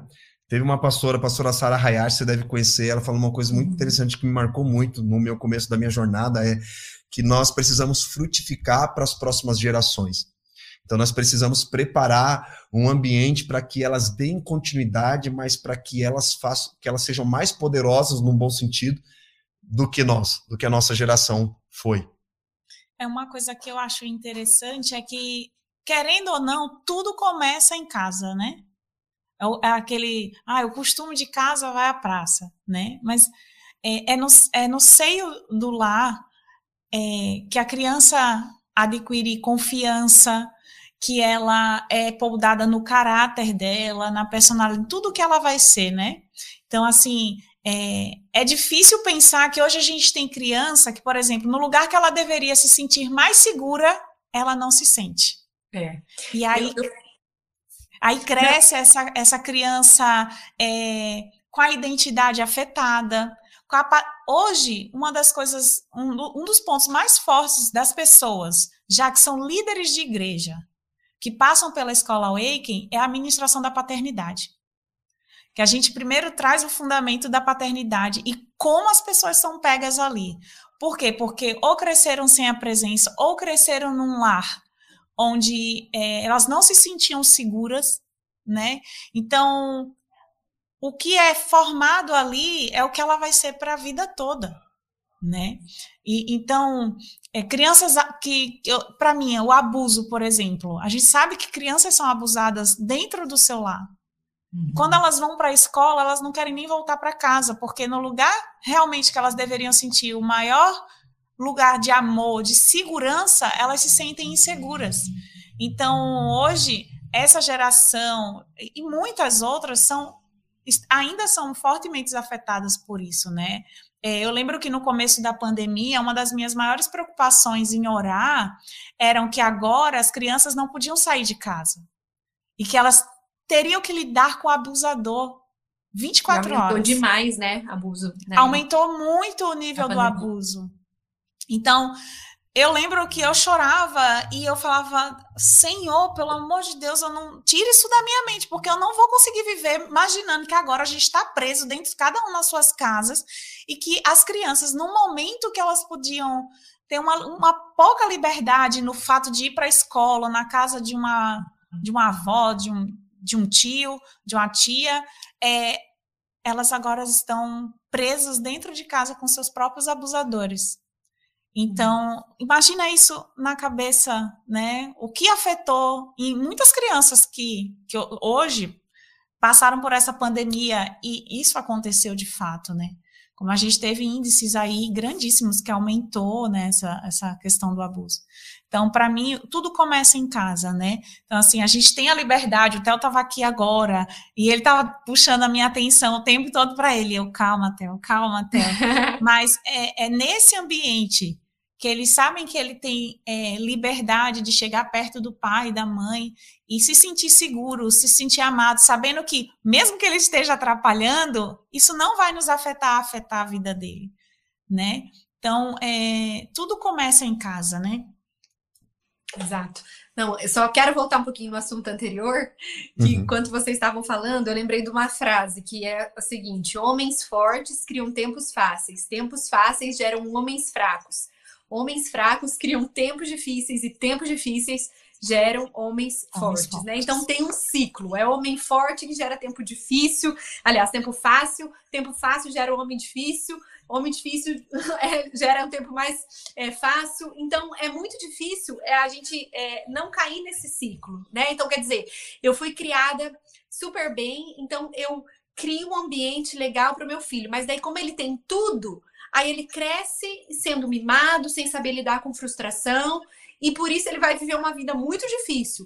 Mas daí ele vai ensinar os seus filhos depois, né? Que não é assim que funciona. Então, na verdade, a gente tem que ter sabedoria de quebrar esse ciclo, né? De mostrar para os nossos, saber lidar com os nossos filhos, para que, mesmo que talvez para você tenha sido fácil, você possa é, é, criar o seu filho com aquilo que ele precisa, você ensine ele a lidar com frustrações, ensine ele sobre autoridade, ensine ele né, a lidar com uma, a, a, situação confortável que ele tem, com o seu uhum. amor, sem se rebelar diante de toda essa facilidade que ele tem, né?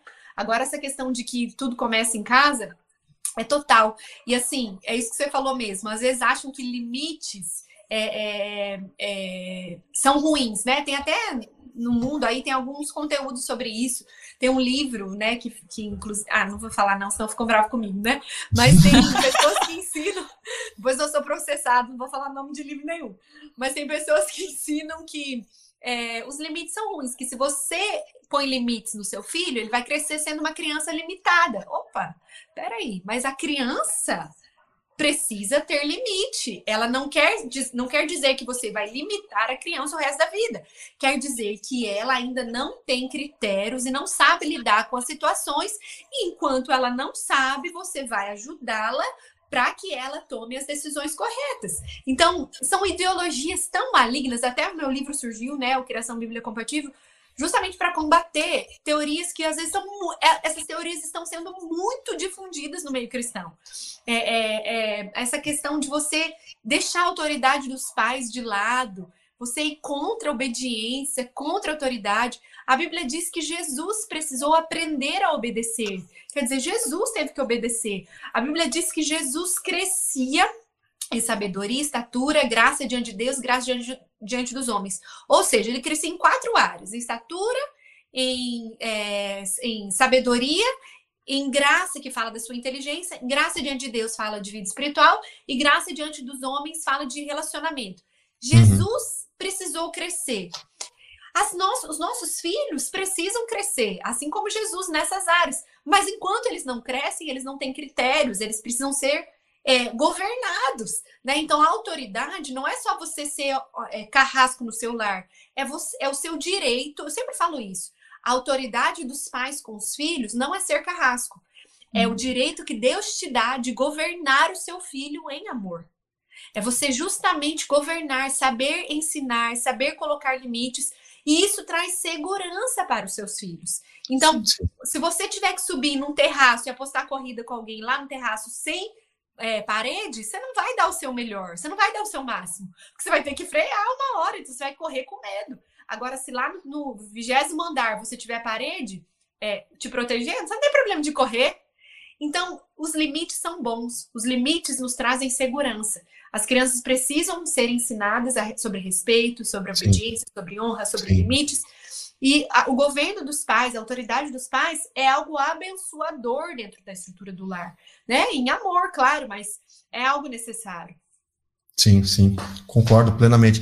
E é interessante que ah, me, me veio a lembrança agora que nos últimos dias, uma grande marca, né, da, que vai anteceder a volta de Jesus, que é uma das últimas profecias do Antigo Testamento, está num livro de Zacarias, né, que ele converterá o coração dos pais aos filhos e dos filhos aos pais. Então a gente vê que uh, existe algo muito forte nisso, né? O meu coração se converteu ao meu pai quando eu me converti ao Senhor primeiramente. E imagina você perdoar aquela pessoa que te feriu grande parte da sua vida, né? Eu falo pro pessoal, gente, não é humano. Eu não teria capacidade alguma de perdoar o meu pai pelo que ele fez comigo, com a família inteira, mas foi o amor de Cristo que eu entendi e eu estendi sobre a vida dele. É um amor ágape, esse amor incondicional, um amor santo, um amor justo, que eu também não merecia. E mesmo assim, Jesus morreu na cruz por mim, morreu para me reconciliar com o Pai eterno, o Pai de todos, e seria muito egoísmo da minha parte não estender isso ao meu pai. Né? Então, assim, é, tem muitos relacionamentos de brigas entre pais e filhos, e, e sabe, é, cara, precisa entender esse amor de Deus. Entendendo o amor de Deus ali no seu filho Jesus, a gente consegue estender tanto o filho que tem um ódio mortal do pai, liberar perdão para o pai, ou o pai tem um ódio mortal com relação ao filho, sabe? Entender o que Deus fez naquela cruz através do seu filho Jesus, sabe? É, eu acredito que começa por aí. E aí eu acredito que o evangelho, o evangelho por si só, né, quando ele vai sendo ensinado e vivido constantemente dentro de casa, que viver o evangelho não é fácil, mas é, dar a resposta a esse ensino e experimentar essa transformação, essa renovação diária na jornada para que outras pessoas também sejam alcançadas por essa glória, né? Esse é o trabalho da igreja, esse é o trabalho dos cristãos tornar esse ambiente é, da comunidade um ambiente acolhedor para os órfãos, para as viúvas, que eles entendem que nós somos uma família. E como o próprio Jesus fala, né? É, ame uns aos outros como eu vos amei, mas também tem o amar ao próximo com a si mesmo. Como é, nós vamos amar o próximo, sendo que nós não estamos nos amando dentro do próprio ambiente é. espiritual, a começar dentro do ambiente familiar, né? Então, as crianças elas precisam mergulhar nesse contexto, ser inseridas nesse contexto de amor, de evangelho, de discipulado, para que mais e mais outras pessoas também possam desfrutar dessa grande jornada aí. Bom, Tati, estamos chegando no nosso momento final aqui. Eu queria que você pudesse compartilhar o que está queimando no seu coração para esses tempos, para esses dias. É, abre o seu coração para a gente, o que, que você está é, o que, que Deus tem falado com você para essa estação, para esse tempo? Você sabe que hoje nós temos, como a gente falou, tantas ferramentas, e eu estudo tanto né, sobre isso, e sobre é, ferramentas que nos ajudem a, a conduzir os nossos filhos para que eles sejam obedientes também, e tudo isso tem sua importância. Mas ontem eu tive uma experiência fortíssima com Deus sobre uma ferramenta tão poderosa que muitas vezes é negligenciada, que é a oração. Eu fiquei feliz que a Erika falou de oração ali, que ontem até fiz um post sobre isso ontem, né?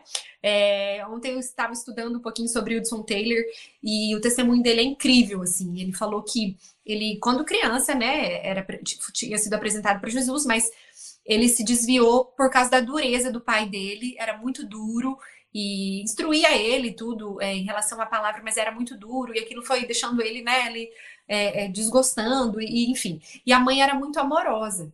E só que um dia ele se, ele se rebelou, e um tempo ele ficou muito afastado, assim, de Deus. É, mas não foi a característica amorosa da mãe, que muitas vezes a gente vê as pessoas pregando sobre isso, e, e eu sou uma pessoa que realmente creio que a maternidade precisa ser exercida com amor. Mas não foi sua característica amorosa, paciente, que fez o seu filho voltar para Jesus.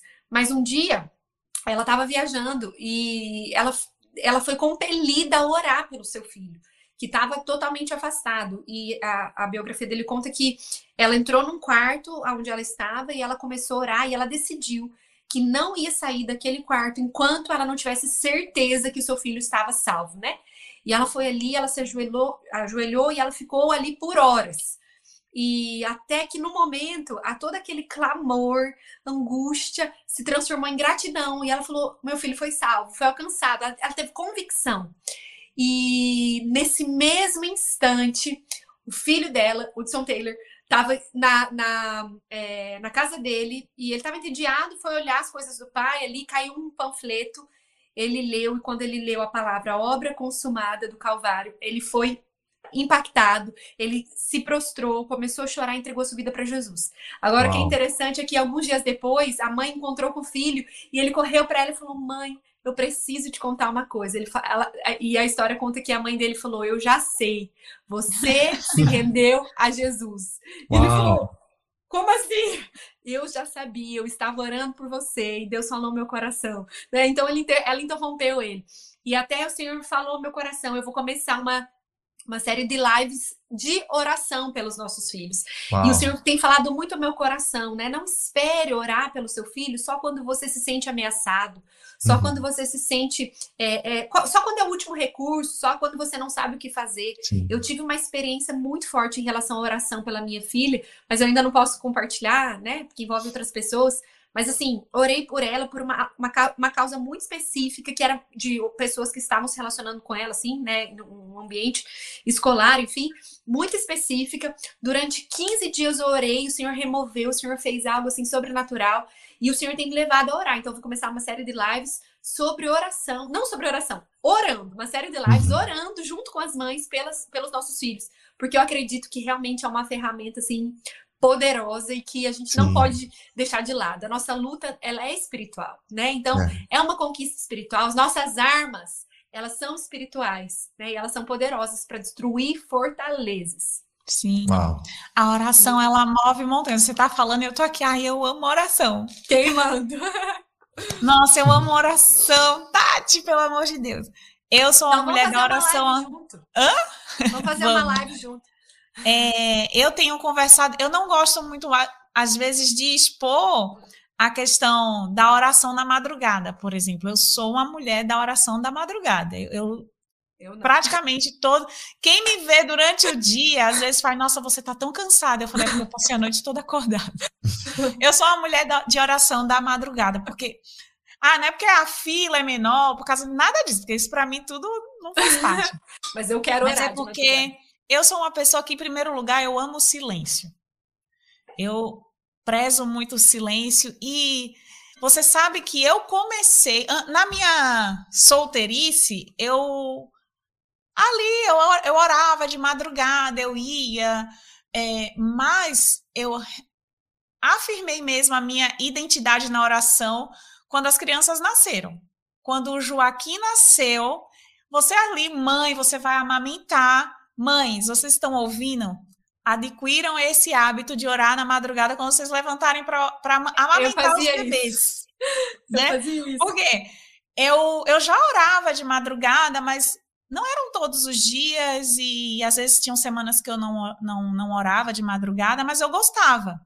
Só que aí quando eu tive o primeiro, o Joaquim, é, você tá ali de duas em duas horas, três em três horas, você tem que levantar, né, para amamentar de madrugada.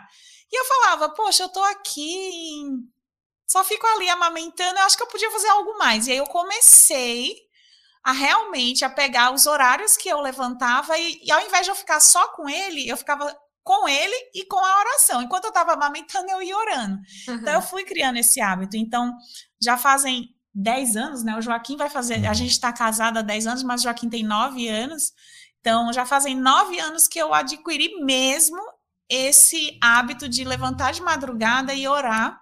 Uau. E eu não só oro pelas crianças, né? Eu oro pelo Robert, às vezes ele tá lá dormindo, eu ponho a mão para, é, Senhor, faz dele um homem, sabe? Eu profetizo sobre a vida do meu marido. Faça, Senhor. E eu profetizo sobre a vida dos meus filhos e eu vejo tanto resultado na vida deles no, na semana, no decorrer de, de dificuldades que eles passaram ali, de enfim, é, é, é, tão bom você criar esse hábito de orar pelo ambiente da sua casa, pelo seu marido, pelo seu filho, tudo muda, né? Então, eu já oro, por exemplo, até pelas esposas deles. Uhum, tipo, eu oro, eu vou começar a orar pelo esposo da Elis, porque eu sei que ele já existe. Elas já uhum. existem. Então, eu, eu acho isso muito importante, para que uhum. eles realmente, quando forem jovens, porque a gente sabe que o padrão do mundo corrompe muito os nossos filhos, mesmo eles uhum. dentro da igreja. Hoje, é, o Joaquim já está mais velho, então ele mudou muito, a, é, mudou de turma, e por mais que eles estudem numa escola cristã, por exemplo, tem amigos que não são e não vivem num ambiente familiar. É, uhum. É, ele chegou esses dias para mim e fez, mãe, é, tem amigos na minha turma, que ele está no quarto ano agora. Falam palavrão, mãe, isso é feio, né? Falei, é, Joaquim, isso é muito feio, não pode falar palavrão, Jesus não se agrada disso. Então, ele sabe por quê? Porque aqui a gente não fala.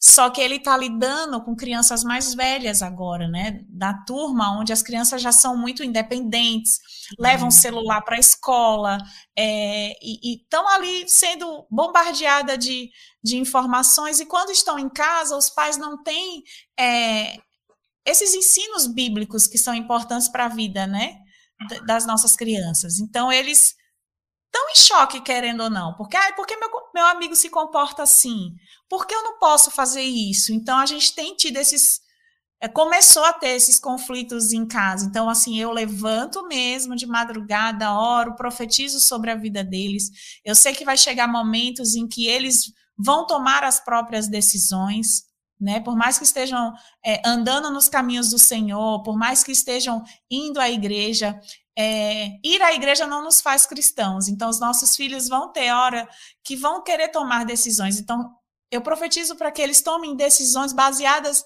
em ser amigo de Jesus, né? Em, em, em, no que a gente bota de exemplo aqui, eles levarem isso para frente, né? Porque a gente sabe que tem muitos adolescentes que não querem. É, é, os pais estão na igreja, mas os filhos acabam não querendo ir mais. E tudo isso é gerado dentro do ambiente. Então, eu acho muito importante quando as mães se levantam e, e profetizam sobre as vidas dos seus filhos é, e oram constantemente por suas casas. Né? Hoje eu sei é, que o meu maior ministério não é eu estar à frente é, lá na igreja, no posso fazer isso, posso e faço quando com maior prazer, mas o meu maior ministério é aqui, porque aqui é a minha primeira igreja. Então é onde eles estão sendo evangelizados por nós, discipulados, pastoreados, nós somos os primeiros. Então os pais eles precisam entender que o diabo não está de brincadeira, né? Então a, a, a nossa maior arma é a oração, né? Uma das nossas maiores armas é a vida de oração. Então, enfim, que, que que as nossas crianças sejam alcançadas, porque a oração ela faz efeito, ela move montanhas. Então você pode orar hoje, profetizar hoje o que vai acontecer amanhã na vida dele. Mas se você deixa de fazer isso, alguma raiz é, é tirada e ele pode ser influenciado pelo mundo, né?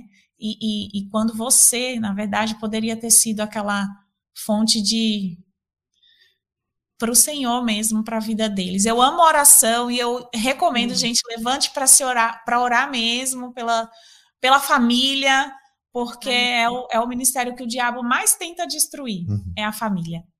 Amém. Verdade. E Tati, para a gente já finalizando, eu queria que você compartilhasse alguns conselhos práticos para o pessoal que está ouvindo a gente agora.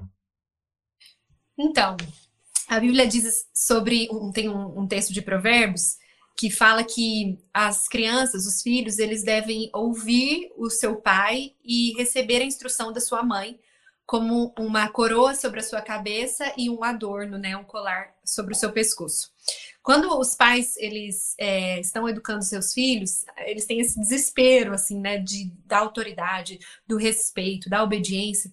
Eu acredito que um conselho muito bom para os pais é que você precisa mostrar para o seu filho que você tem uma voz que vale a pena ser ouvida. A gente tem o poder de transmitir paixão. E mais do que você impor qualquer coisa, é muito bom você ir por esse caminho da influência, né? Então, quando esse provérbio diz que o conselho, a instrução do pai e da mãe é como uma coroa, um adorno, ele está falando que para o filho esse conselho tem valor. Então, é, busque sabedoria de Deus para no seu relacionamento com seu filho você possa apresentar para ele as, as melhores coisas, a verdade, os, as decisões de uma maneira com que ele queira ouvir o que você tem a dizer. Dê oportunidade para ele escolher o que ele pode escolher. Claro que ele não tem que escolher tudo, né? Não é igual o que o mundo diz, né? Mas mostra para ele como é interessante ele pensar e avaliar sobre as suas próprias ações, porque às vezes a gente não dá nem chance dele pensar nas, da criança pensar nas suas, no, no, na consequência dos seus atos, né? Mas de uma maneira com que ele sempre queira ouvir o que você tem a dizer. Então, isso em relação a tudo, né? Em relação às suas decisões, é, transmita a sua paixão pelo Senhor, mas de um jeito que realmente o seu filho saiba o quanto você ama estar com Jesus, o quanto você ama a vida da igreja, né? Tome cuidado é, é, da maneira como você lida com isso. Com a, às vezes a gente fala para os pais, às vezes os pais querem que os filhos sejam grandes homens de Deus, mulheres de Deus, mas vivem falando mal de pastor, vivem falando mal de igreja, criticando uhum. igreja, né, meu? Seu filho não vai amar a igreja, ele não vai amar a vida da igreja se você ficar é, é, criticando o tempo todo, né? Então, tome cuidado com a sua influência, que tudo que você faz, ele está recebendo. Uau, muito legal, Tati. É verdade. Poxa, muitíssimo obrigado pelos conselhos, pelo bate-papo, foi muito legal. Eu fui muito edificado, Amém. encorajado. Eu também. A Érica também aqui. Olha, eu vou devorar esse livro, viu? Muito que obrigada bom. pelo presente. Eu ah, amei de verdade. E vamos encorajar o pessoal que está assistindo a gente aqui ao vivo, mas também o pessoal que vai ouvir depois Gente, o livro aqui da Tati, Criação, bi, é, criação é Bíblia, Bíblia compatível. vivendo Eu fiz um neologismo bíblica. mesmo, inventei uma palavra Tatiane nova. Joslin. Olha aqui, gente, adquira, procura para te achar, Tati, nas redes sociais, como é que faz? É, Tati Joslin, no Instagram, tati.joslin, J-O-S-L-N, de navio. É, aqui no YouTube, Tati Joslin, tem o site tatijoslin.com.br. Lá no link da minha biografia tem é, o link para comprar o livro também. Bacana. E você também tem um curso, né? Fala tem, um pouquinho desse curso, Tati. Então, é a Escola Maternidade com Graça onde eu falo sobre é, educação de filhos é, com amor, com gentileza, com respeito, mas sem deixar a Bíblia de lado, né? A gente vê que tem dois uhum. extremos aí em relação à educação de filhos, né? Tem a galera lá que prega que o negócio é na brutalidade e é assim, pronto, acabou. Tem gente que acha que não, que, que é o amor, o amor que vai resolver todos os problemas e pronto, acabou, né? Então, esse curso nasceu quando eu comecei a estudar sobre isso e tem sido é, muito é, é, gratificante receber o feedback das mães, os testemunhos. Tem umas alunas que eu vi que estavam aí participando, né? É, eu vi sou aluna da pastora Tati. Olha. É, então.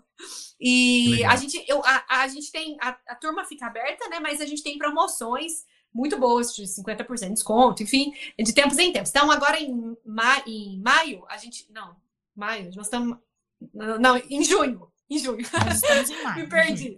É, em junho. Nós vamos ter. É, eu vou dar o um módulo inaugural de graça, né? Num evento que se chama Estação Maternidade Bíblica. E depois a gente vai abrir turma nova. Então, fica ligado. muito bom, muito bom.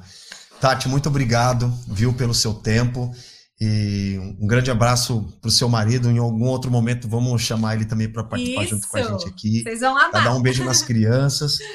E para você que está aí ouvindo a gente, se esse conteúdo foi muito bom para você, compartilha aí na sua plataforma de preferência, manda aí nos grupos do WhatsApp da família, publica aí nas redes sociais, para que esse conteúdo possa alcançar mais pessoas. Eu tenho certeza que o que a Tati compartilhou aqui foi muito, mas muito bom mesmo. Conteúdo parrudo. Amém. E claro, a gente trazendo experiências do dia a dia, né? Porque não adianta a gente ficar é, falando né, de assuntos que a gente vê lá na Bíblia, mas são coisas é, reais, dia a é. dia, chão de fábrica, como eu gosto de dizer, coisas reais mesmo, mas sempre trazendo ali princípios bíblicos que vão dar norte para a gente que é pai, né? Para você que deseja, sonha ser pai, ou até mesmo para você que ministra sobre vida de crianças, né?